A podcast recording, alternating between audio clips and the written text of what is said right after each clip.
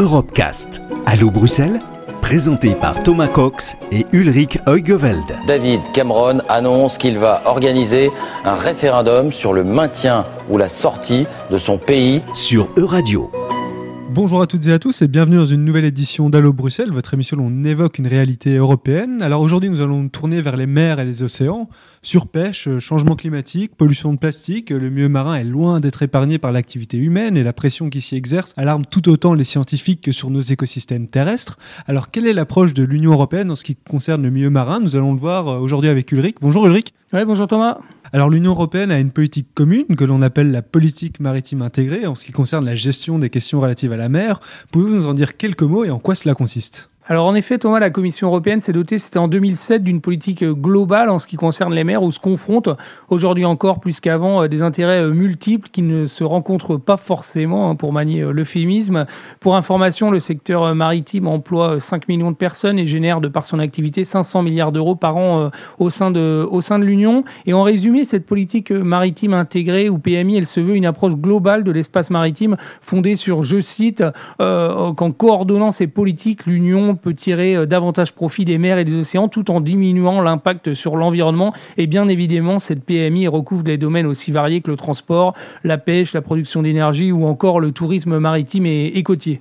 Alors cette euh, politique maritime intégrée, vous l'avez dit, comprend évidemment un volet en ce qui concerne la protection du milieu marin, qui, comme l'a rappelé récemment d'ailleurs un rapport de l'UNESCO, est menacé euh, presque au même titre que les milieux terrestres. Alors comment cela prend forme dans ces politiques? Alors il est vrai Thomas que les chiffres sont alarmants lorsqu'il s'agit du, euh, du milieu marin. Plus de la moitié des espèces marines connues seraient menacées euh, d'extinction d'ici la fin du siècle. 60% des écosystèmes marins pour de nombreuses espèces ont été dégradés ou sont exploités de manière euh, non durable. Alors évidemment l'UE finance une multitude de, de, projets, notamment en recherche scientifique pour contrôler, protéger et restaurer cette, cette biodiversité autant que faire se peut. Et l'Union s'est engagée pour une multiplicité d'initiatives à hauteur de 10 milliards d'euros en développement développant notamment une carte interactive destinée à suivre tous ces engagements qui ont, été pris euh, en collaboration avec des gouvernements nationaux, des entreprises ou encore des ONG.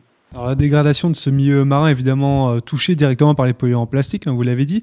L'Union européenne semble cependant avoir pris les choses en main en ce qui concerne ces polluants. Alors effectivement, en janvier 2018, l'Union est devenue euh, la première et la seule région du monde à adopter une stratégie euh, globale pour lutter contre les déchets plastiques et, marins. Et pour rappel, le chantier est de taille, car il est estimé qu'entre 10 et 20 millions de, de tonnes de déchets plastiques finissent dans l'eau chaque année dans le monde et près de 5 trillions de morceaux de plastique dévastent l'océan, sans compter les micro et nano plastiques et pour faire face à ce problème, euh, l'Union a également, c'était en 2018, pris le problème en, amont en proposant une stratégie pour faire entrer les plastiques dans une économie euh, circulaire. Enfin, le Parlement européen a pour sa part développé une stratégie intéressante qui vise à ramener à terre les déchets récupérés dans les filets des bateaux européens, les 750 000 navires qui naviguent dans les eaux européennes et qui contribuent en moyenne à 32% des, déchets marins euh, présents seront en droit de déposer leurs déchets dans plus de 200 ports européens ce texte, il entrera en vigueur en 2021. Alors un autre aspect de cette politique maritime intégrée, c'est l'énergie, l'énergie marine, hein, parfois moins connue du grand public, mais que l'Union européenne